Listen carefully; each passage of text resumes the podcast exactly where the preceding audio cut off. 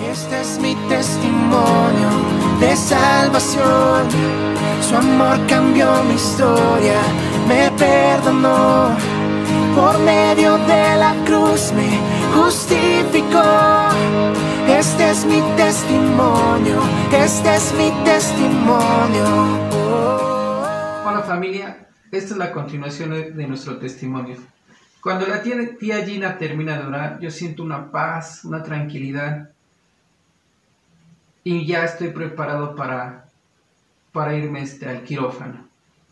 Es así como pues él, él lo, lo llevan a prepararlo y pues esta operación tardó seis horas realmente eh, en la persona que se queda afuera, pues es una batalla para mí, era una angustia porque el doctor ya me había dicho que mi esposo podía quedar en silla de ruedas y que realmente esta operación pues no garantizaba que el dolor se le quitaba, que se le quitara al 100%, sino que solamente iba a ayudar para disminuir el dolor. para esto pues sí, sí nos preocupa bastante pero pues siempre ya en este momento ya estábamos empezando a confiar en Dios y en que Dios iba a obrar. Así es, y los doctores me comentaron ese día, sabes que vas a tener la peor noche, vas a sentir mucho dolor, ya que pues en esta operación se te pusieron los injertos de tu propio hueso, de la cadera, y tienes esa, esa parte también.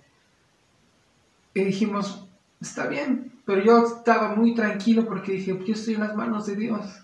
La tía Gina había orado por mí, había declarado que, que Dios me iba, me iba a sanar y me iba a dar esa fortaleza, una columna nueva.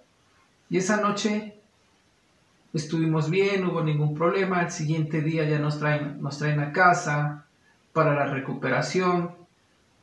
Y los doctores dicen esta recuperación pues va a ser un poco tardada.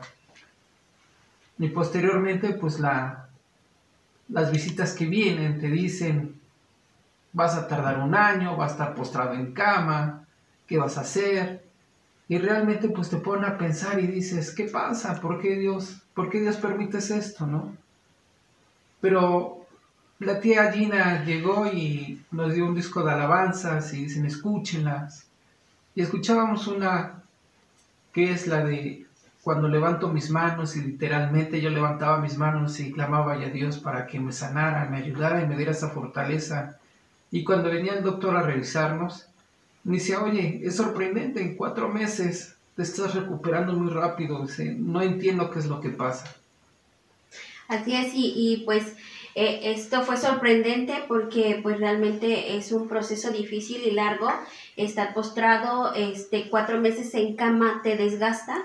Yo recuerdo que mi esposo bajó muchísimo de peso. Eh, nos decían que también se podía enllagar su cuerpo por la posición en que estaba. Tenía yo que eh, literalmente cargarlo para moverlo de un lado a otro y pues no se hiciera daño más su cuerpo. Él empezó a caminar como un bebé y, y fue ahí donde vimos la mano de Dios que cuando escuchábamos las alabanzas y cuando este, nos poníamos a cantar esa alabanza, venía esa paz y esa fortaleza de nuevo a nuestro corazón, a nuestro espíritu.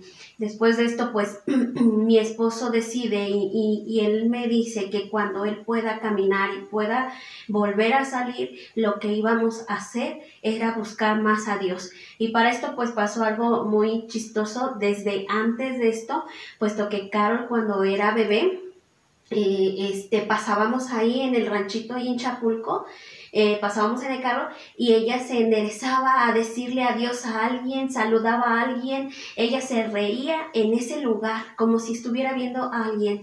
Nosotros nos causaba mucha sensación de que estaba viendo. Para cuando pasa esto, nosotros nos percatamos que de ahí salía gente. Y, y es así que cuando mi esposo lo dan de alta y podemos caminar y él ya puede caminar, pues nos vamos a, a, a pedir informes y nos dicen que es una congregación cristiana.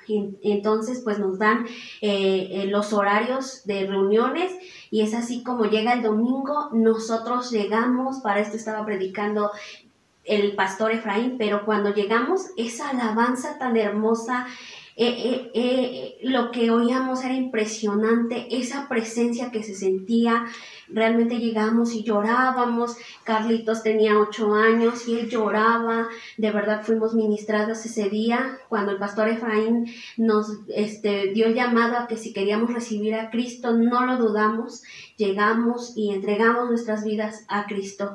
Es así como empieza nuestro caminar. Y bueno, pues yo les invito que, que ustedes no decaigan en la oración, que si ustedes están orando por alguien, eh, sigan haciéndolo porque nosotros somos el fruto de esa oración.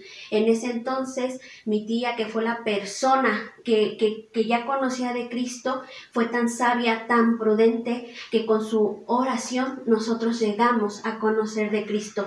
Y yo te animo a que en estos tiempos difíciles, aun cuando tú no ir a tocarle la puerta a esa persona, aun cuando tú no puedas ir a compartirle físicamente a alguien, tú lo hagas desde tu lugar íntimo con Dios, dobles rodillas por esa persona, porque sabemos que eso va a traer frutos. Y aquí está la muestra.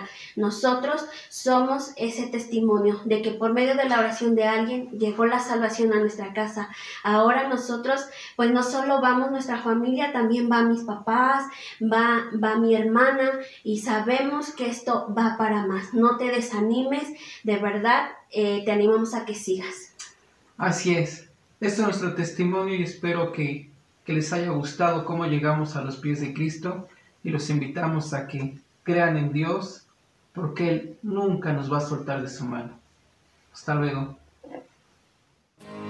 Este es mi testimonio de salvación.